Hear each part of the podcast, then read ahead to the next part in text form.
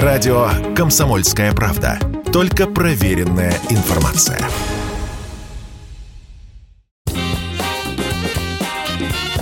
Был бы повод. Здравствуйте, я Михаил Антонов, и эта программа «Был бы повод» с рассказом о событиях, которые происходили в этот день, но в разные годы. 19 мая на календаре, 1910 год. Даже на таком астрономическом событии, как приближение кометы Галлея, американцы начинают создавать бизнес, руководствуясь принципом «деньги можно делать из всего». В этот день в магазины США поступают таблетки под названием «Комета», которые якобы содержат противоядие от тех вредных веществ, которые несет приближающееся небесное тело. After an absence of 70 26 years, the return of Halley's Comet creates an atmosphere of excitement and anticipation. О том, что 19 мая Земля пересечет хвост кометы, пишут в газетах, выходят научные и псевдонаучные статьи, причем происходит это по всему миру. В России появляется псевдорелигиозная группа, которая заявляет, что комета обязательно попадет в Землю, и это и будет тем самым страшным судом. Похожие организации с разной степенью шизоидности зафиксированы в Париже, в Берлине, в Женеве и в других европейских городах. Самый популярный Популярный миф, связанный с кометой Галлея, гласит, в хвосте у нее ядовитые испарения, которые будут воздействовать на людей. Целый ряд ученых опровергают этот слух, но он очень быстро распространяется сначала по восточному, после и по западному побережью США. Действительно, спектральным анализом хвоста кометы было установлено, что в его составе есть и ядовитый газ циан, и угарный газ, но астрономы говорят, что хвост кометы кометы настолько распылен, что не окажет на Землю никакого влияния, что, впрочем, только еще больше разогревает публику. Дескать, астрономы все знают, просто не хотят никого пугать. В итоге антикометные таблетки, а вместе с ними и антикометные зонтики будут активно раскупаться в США вплоть до конца 1910 года. Комета Галея, как чей-то привет, у нас во Вселенной есть тайный сосед. Комета Галлея, загадочный хвост. Всем станет светлее на празднике звезд 1922 год, 19 мая. На Всероссийской конференции комсомола принимается решение, что идеологическим воспитанием молодежи нужно заниматься с раннего детства. Взяв за основу скаутскую подростковую организацию, появляется своя, с четкой коммунистической идеологией. Новая структура носит название «Пионерская организация», а ее участники – пионеры. Какая у нас дружная пионерская здесь сегодня. Мы самые счастливые дети во всем мире, потому что наша Родина – СССР – Слово «пионер» взято у английского писателя Сеттона Томпсона, который не только писал приключенческие рассказы, но и организовал детско-воспитательное движение под названием «Пионеринг». У нас хотели после революции возродить еще до революционных скаутов, тоже молодежную организацию, но посчитали, что она будет ассоциироваться со старым режимом. Правила пионерской организации предельно понятны. Пионеры – это те же коммунисты, только юные, но даже в таком возрасте можно проявлять себя в учебе, в общественных делах, и только настоящий пионер может вырасти в не менее настоящего комсомольца. Товарищ, ты придумал, кем ты будешь, когда вырастешь?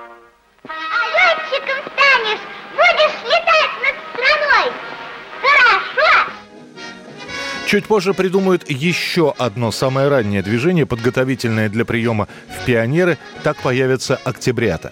Учреждение пионерской организации хоть и датируется маем 22 года, окончательно оно будет сформировано лишь в начале 1923 -го. А до этого придумают отряды и дружины, пионерскую символику и речевки.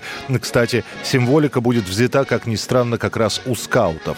О новом детском движении сообщают сначала в крупных городах, чуть позже в небольших поселках и деревнях. А, пионеры юные, головы чугунные сами оловянные, черти окаянные.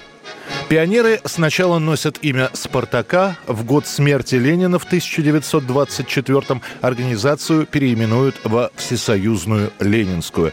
Движение, которое создавалось как добровольное, уже через пять лет станет добровольно-принудительным. И человек, не принятый по каким-либо причинам в пионеры, будет считаться чуть ли не изгоем в школьном коллективе.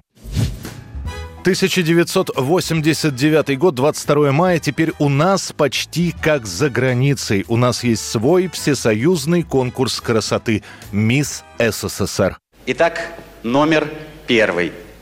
Номер первый. Юлия Михеева из города Москвы.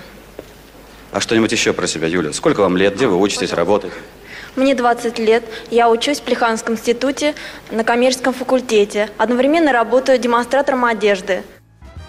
До этого уже показывали один конкурс красоты в нашей стране. Это был конкурс «Московская красавица». И вот теперь красивых девушек собирают со всего Советского Союза.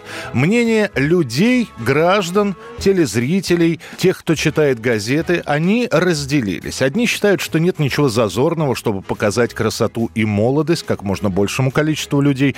По мнению других, дефиле да еще и в купальниках перед тысячами зрителей в зале и миллионами телезрителей ни к чему хорошему не приведет. И все-таки этот конкурс решено каким-то образом облагородить. Для этого собирается жюри, которое должно оценивать претенденток на звание «Мисс СССР». Актриса Ирина Скопцева, певец Муслим Магомаев, художник Илья Глазунов и председатель жюри звезда балета Екатерина Максимова. Интерес к конкурсу у публики зашкаливает, но билеты не продаются. Попасть в зал можно только по именным приглашениям. Зато все желающие могут насладиться прямой телевизионной трансляцией, которая идет аж целых 6 часов. И все это в прямом эфире.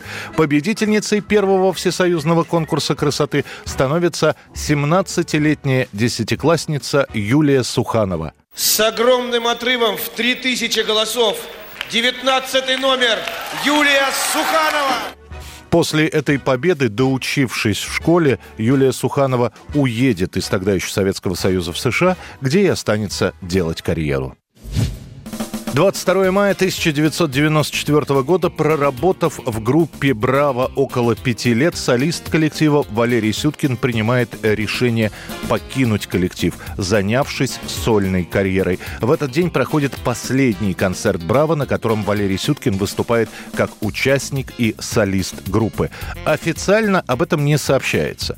«Браво» после серии майских концертов на какое-то время прерывает выступление и уже позже начнут говорить, что в коллективе возникли разногласия. Основатель группы Евгений Хаптан считал, что стиль стиляк 60-х годов уже приелся публике, и группе нужно двигаться дальше. Валерий Сюткин, в свою же очередь, говорил, что работать и дальше нужно в выбранном направлении.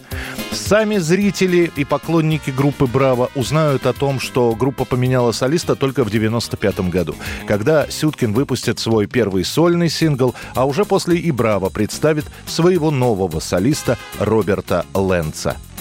Это была программа «Был бы повод» и рассказ о событиях, которые происходили в этот день, но в разные годы. В студии был Михаил Антонов. До встречи. Если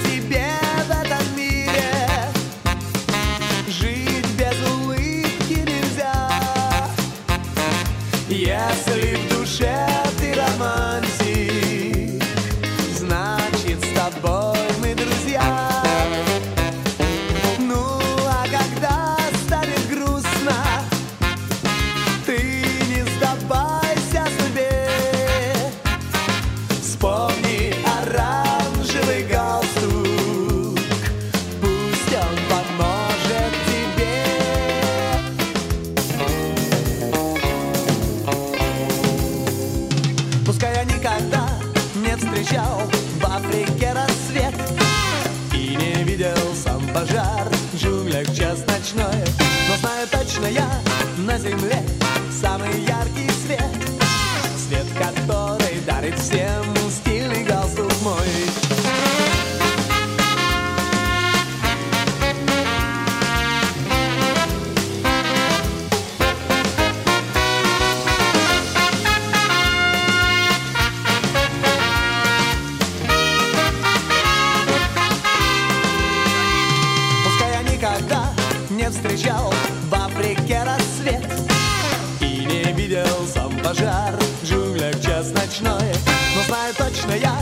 на земле самый яркий